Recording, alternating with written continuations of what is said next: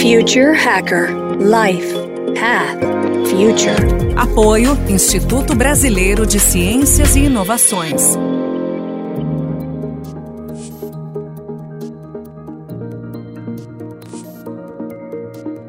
Olá pessoal, bem-vindo de volta. Aqui um papo ótimo com Paulo Lima no Future Hacker. Paulo, vamos lá, cara. Vou entrar no mercado de mídia, que é um mercado. A gente vai fazer umas, umas duas perguntas de mídia, depois a gente vai entrar em pandemia, vai também. Vamos até fazer umas questões meio filosóficas aqui. Mas vamos no mercado de mídia, cara, né? O mercado de mídia está passando por, há anos uma mudança, né, enorme nesse cenário, né, que a gente viu aqui, a explosão do crescimento das redes sociais, a perda do controle do poder da audiência, né, dos grandes veículos ali, a desidratação dos veículos de mídia, a obsolescência das agências de publicidade, a retirada da intermediação de muitos serviços. Paulo, como você acredita que vai chegar isso, cara? Assim, qual o papel do. Assim, eu queria também entrar na parte do jornalismo. Qual o papel do jornalismo nesse cenário todo? Você acredita ainda na curadoria ainda do conteúdo nesses novos tempos, cara? Bom, André, pergunta complexa assim, mas eu Olha, é, sobre a, a, gravidade, vamos dizer assim, a radicalidade dessa disrupção, acho que nem precisamos falar, porque a gente vai chover no molhado, né? Sem dúvida, cara, no período, vamos dizer, da história contemporânea, é a maior é, transformação, transição que, eu, que eu acho que o mundo já viu, né? O derretimento da ordem das coisas é brutal, né, cara? Essa é uma mistura de, da revolução digital com, puta, eu acho que tinha um anseio também por, por uma quebra, assim, de, de, de roteiro, mas, assim, principalmente a, essa coisa do digital, né, cara? Essa capacidade que, que, a, que a revolução digital deu para o indivíduo, né? O indivíduo ganha voz, né? Quer dizer, pensa, cara, quando a Trip começou, para você falar com 50 pessoas, você tinha que alugar uma sala, sair catando gente na rua, ou sei lá, é, anunciar na rádio, alguma coisa assim, pra você juntar 50 pessoas, pra você falar para 50 pessoas, então mandar 50 cartas, pôr no correio e tal. Hoje você fala com 50 pessoas no seu relógio, né, cara? Assim, no... Então é uma coisa muito louca, né? Você mandar 50 e-mails é uma coisa que não custa nem um centavo e demora 30 segundos, né?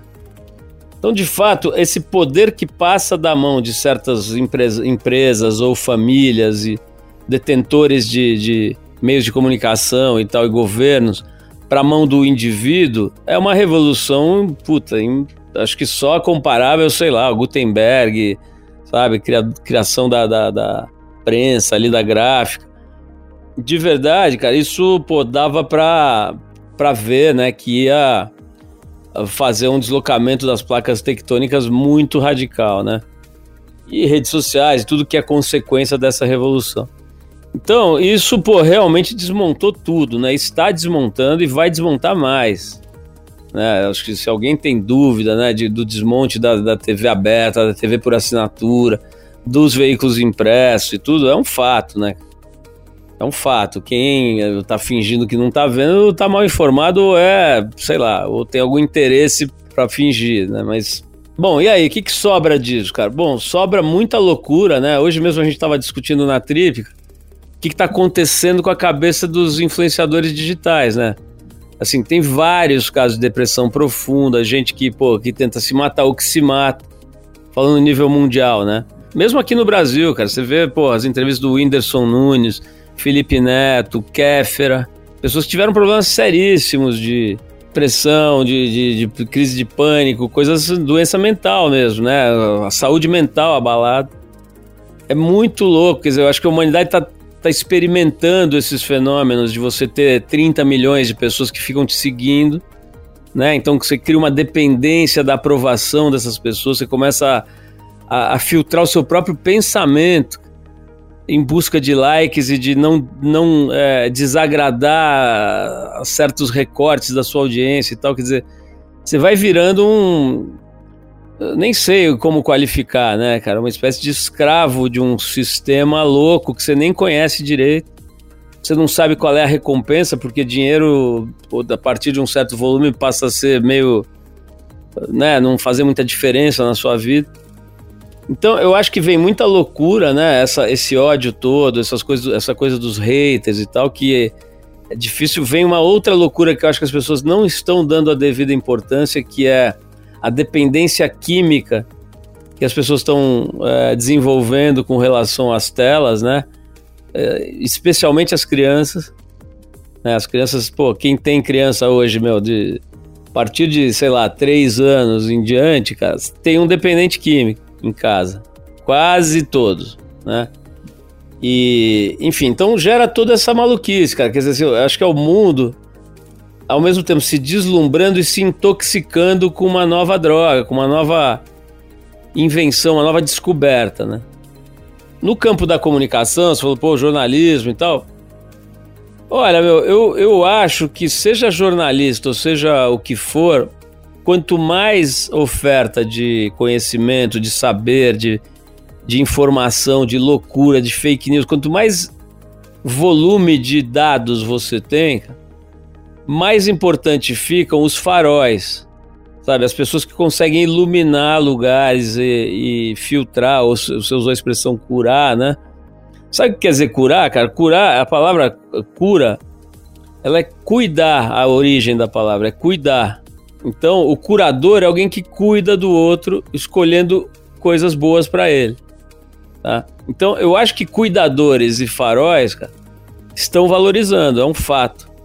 Agora, se ele é jornalista, economista ou um indígena brasileiro como Ailton Krenak, extremamente inteligente, com uma visão absolutamente privilegiada, eu, ou um médico como Drauzio Varela, eu acho que eu considero praticamente irrelevante qual é a origem do saber dele.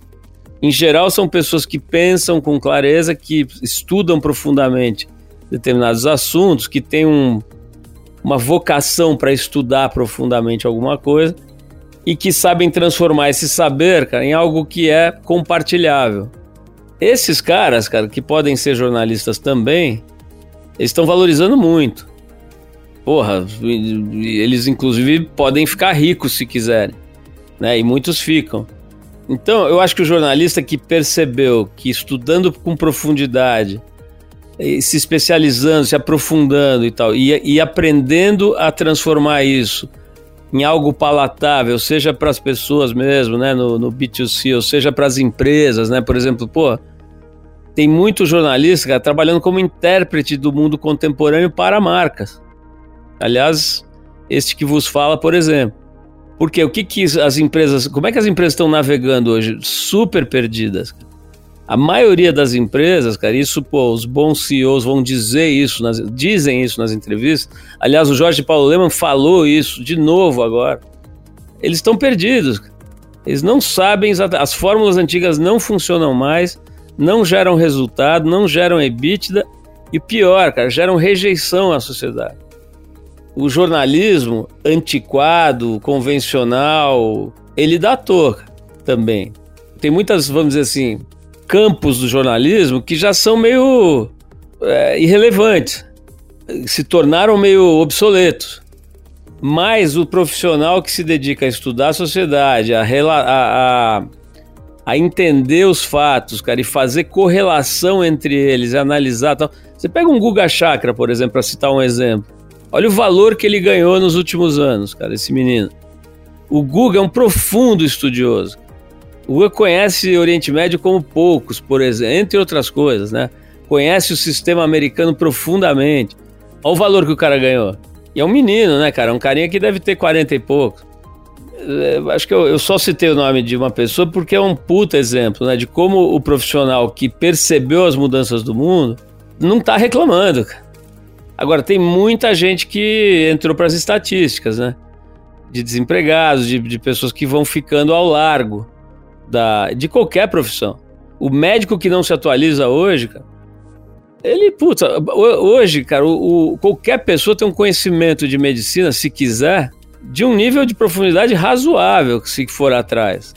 A pessoa chega no médico sabendo sobre os assuntos. Se o médico não se atualiza, ele passa vergonha com o paciente hoje. Então, assim, eu acho que jornalista, médico, economista, jardineiro, se for bom, se se atualizar, se estudar, se mantiver é, aguçado, sabe, com a sua percepção aguçada, ele vai ter lugar e, e vai ganhar mais e vai, e vai se dar melhor. Agora, tem um custo para muita gente que não tem essa capacidade, não tem esse acesso, não tem esses privilégios. tem acesso à educação, não é só uma questão de talento, né? Aí entra na, na, no assunto, coisa da meritocracia, né? Enfim, que é um conceito que, uh, na sua forma convencional, caiu por terra, está sendo super questionado e tal. Quer dizer, enfim, não, não é uma questão só de talento, né? De oportunidades, de educação, de acesso, tudo isso, mas, mas essa é a minha visão aí sobre comunicação, o, o jornalismo, tudo isso. Concordo. E discuta, né? Porque assim, né? Você pega assim, o, o, jornalismo que datou, eu acho que aquela, aquele paternaliza, né? Que não ouvia audiência, né? Hoje, se o cara não ouve audiência, né? Maus lençóis, né? É, acho que tinha uma coisa meio assim, que era muito importante, sabe? Que era quase fabril mesmo, sabe? Era uma coisa industrial mesmo, de produzir notícias, de uma máquina mesmo. A Trip mesmo chegou, teve um momento na sua história que ela era uma máquina, assim, de fazer revistas, sabe? Isso não tem mais espaço, essa máquina de fazer conteúdo que as pessoas consumiam e tal. Por quê? Isso está muito ofertado, né? Então você quer saber sobre dança moderna, cara? Tem 50 mil especialistas, blogs e podcasts e não sei o que lá tal. Você quer saber sobre, sei lá, o agronegócio? Tem um milhão de fontes, né? De pessoas te reportando de tudo quanto é lugar. E, e máquinas que produzem estatísticas, é, é, inteligência artificial e tal. Eu tava vendo esses dias a carreira de um profissional, quem que era, cara? Me lembro agora, alguém que começou no jornalismo, relatando que, putz, a, a, o ofício dele, cara, era, era receber telefonemas de, de repórteres e transcrever o que o cara falava no telefone. A profissão dele era essa. Existia esse cargo na redação. O cara transcrevia o que o repórter editava por telefone. Então, assim, eu tô, eu tô extrapolando um pouco, mas o jornalismo mecânico, mais braçal, né? Mais de. Esse, pô, perdeu completamente o sentido, né? Mas o jornalismo analítico, o profissional que, pô, que se prepara, que estuda, que treina para interpretar a realidade e fazer essas conexões entre eh, fatos que normalmente não estão sendo associados, como esse exemplo que eu dei do Google e milhares de outros, esse vai valorizar cada vez mais, a meu ver, né? Paulo, e segmentação, cara? Né, assim, o, por exemplo, eu quando comecei a também trabalhar ali nos anos, um pouco depois de você, nos anos 90, começo dos anos 90, ali era a moda do marketing direto, sei segmentação, é a segmentação da segmentação. Então, assim, você acredita que você, hoje, uma segmentação de mercado ou de público é algo positivo e necessário, ou você acha que é limitador e claustrofóbico? Quer dizer, ou seja, promover a segmentação poderia ter sido a grande razão pelas sequelas atuais hoje de uma grande ignorância, né, de, de desconhecimento do que acontece nas outras raças, né, e classes, etc. Vou dar um exemplo meu pessoal, cara. Eu tava num grupo ali de WhatsApp e eu botei uma propaganda antiga, né, umas propagandas que eram meio sexistas do passado, etc.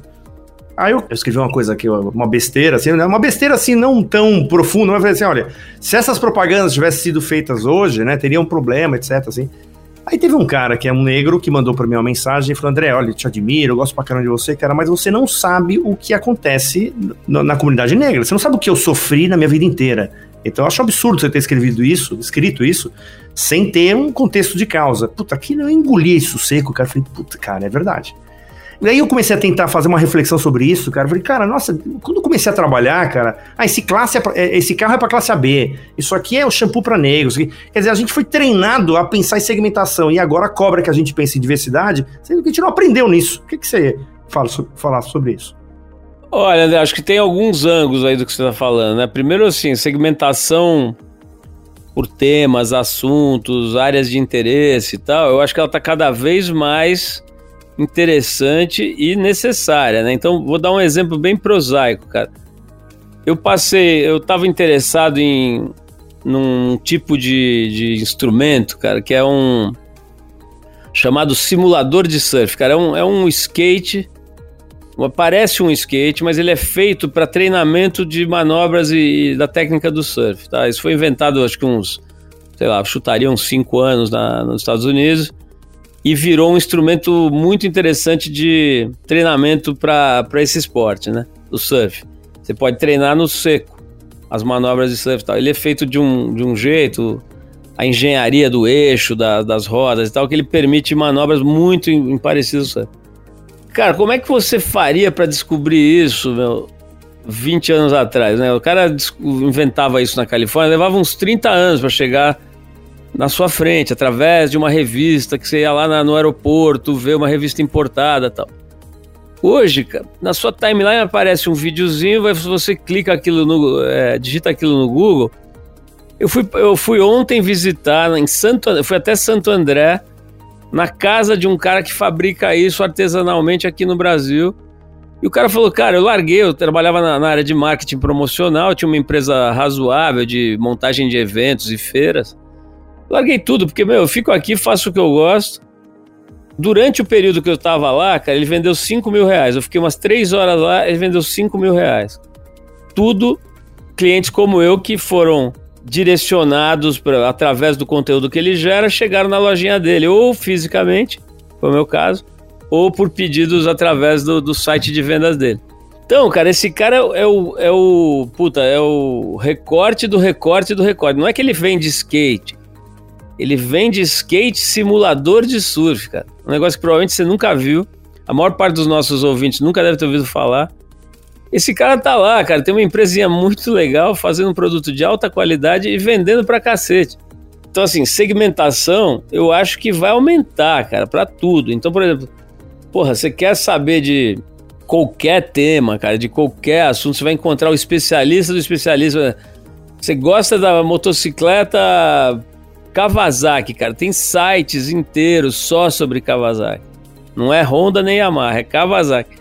Isso eu acho fantástico, cara. Acho bem legal. Acho que cria mercado pra caramba. Acho que cria a possibilidade de, de lifestyles muito interessantes, né? Pessoas que são apaixonadas por certas coisas, especializadas em consertar certas coisas e tal. Porra, começa a ter mercado, começa a ter rede para se comunicar e tudo, né? Então, André, essa subsegmentação, você vê, por exemplo, cara, os, os micro-influenciadores, eu acho isso incrível, cara. Eu, hoje, me interessa muito mais, e a, não só a mim, né? A muita, acho que a própria próprio universo anunciante, cara, tá percebendo a força dos micro-influenciadores, né? Não é o cara que tá procurando milhões de seguidores que ficam assim, meio, tem uma relação meio vaga com ele, né? E a gente de todo tipo, de todo poder aquisitivo, de todo tipo de, de recorte social, idade e tal. O cara quer o seguinte, putz, aquele fulano que é um profundo entendedor de, sei lá, de carros antigos dos anos 60 de procedência alemã, sabe? Aí o cara tem assim 12 mil seguidores que são apaixonados por aquilo que tem grana que querem comprar aquilo, né? Então, tanto os anunciantes quanto pessoas que querem aprender assuntos ou, ou, ou se desenvolver em determinadas verticais, cara, pô, querem saber do. Tem um. Outro dia eu tava assistindo, por exemplo, um o cardiologista inglês, cara, que é um, um gênio da alimentação como ferramenta de saúde cardiovascular. Puta, esse cara tem, sei lá, ele não tem um milhão de seguidores, mas ele deve ter 200 mil que querem se aprofundar nesse tema, né? Então eu acho maravilhoso essa coisa da, que, que o mundo digital permite, né? Agora, esse outro tema que você coloca, cara, da, do choque que o mundo digital produz e, e essa esse confronto né, que, a, que as redes sociais geram, produzem ou permitem entre todos os tipos de pensamento, de ideias, de, de contextos pessoais, cara, ele é super delicado, né? Ele é super delicado. Acho que, acho que a gente está dando os primeiros passos no sentido de entender o que é diversidade, né? O que você citou aí é o exemplo do que se chama hoje de lugar de fala, né? Quer dizer, o que esse, o que esse cara te interpelou é o seguinte, pô, você não está aqui para saber como é que é o meu sofrimento, né? Isso é um tema, cara, que agora está exacerbadíssimo, né, por conta do, do, do Big Brother. Eu tô achando até muito interessante o fato de que ainda que seja de um jeito que a gente pode questionar, mas o fato é que o Big Brother tá, talvez sem querer até, testando essa, essa coisa da, da, do ativismo exacerbado, né? E fazendo com que o Brasil discuta muito isso. Quer dizer, onde é que está o, o, ponto de equilíbrio? Onde é que está o lugar do meio entre as pessoas oprimidas que têm todo o direito e têm, inclusive, a obrigação de se expressar ou a, o direito absoluto, a intenção, a vontade e, e pô, o dever de se expressar para colocar o seu sofrimento, a sua angústia para fora, cara. Mas, mas quando que esse opressor, cara, oprimido, pode passar a ser opressor? Né? Onde é que está o limite entre uma coisa e outra? Né? Essa discussão tá aí, né? Tá um monte de, de gente boa analisando e, e tal. Então, eu, eu acho, cara, que nós somos uma sociedade.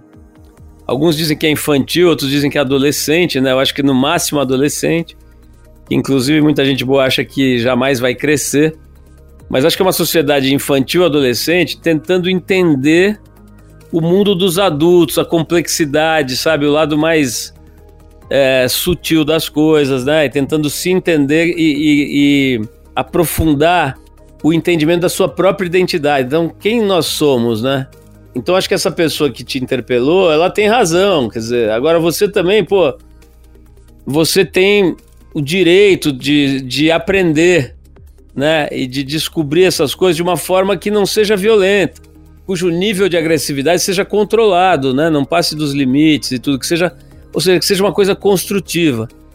Eu acho que isso vai demorar um tempo ainda, sabe, para a gente calibrar essas coisas, seja de qualquer aspecto. Pode ser da, da questão do feminino, né, ou do feminismo, pode ser da questão LGBTQ+, pode ser da, da questão racial e de, de, muitas outras, né, cara, da, da, do envelhecimento, né, são questões que a sociedade brasileira não sabe ainda direito como, como lidar.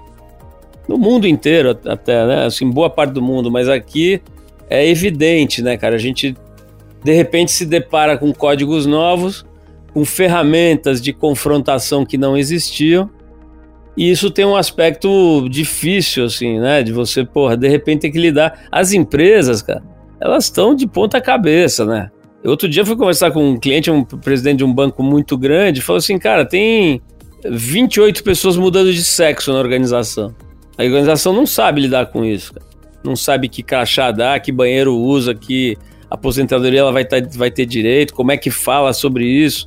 É um momento muito louco, cara. Em resumo, é um momento muito louco do mundo, muito rico, extremamente interessante, mas que tem um custo alto, né, cara? Inclusive, pô, a gente tá vendo aí nesse momento um custo de vidas, né? Não é o custo de vida, é o custo de vidas, né, cara? Assim, a quantidade de gente que tá morrendo nesse momento aí, em função dessa pandemia, quer dizer, é um momento, bicho, realmente bem louco, né?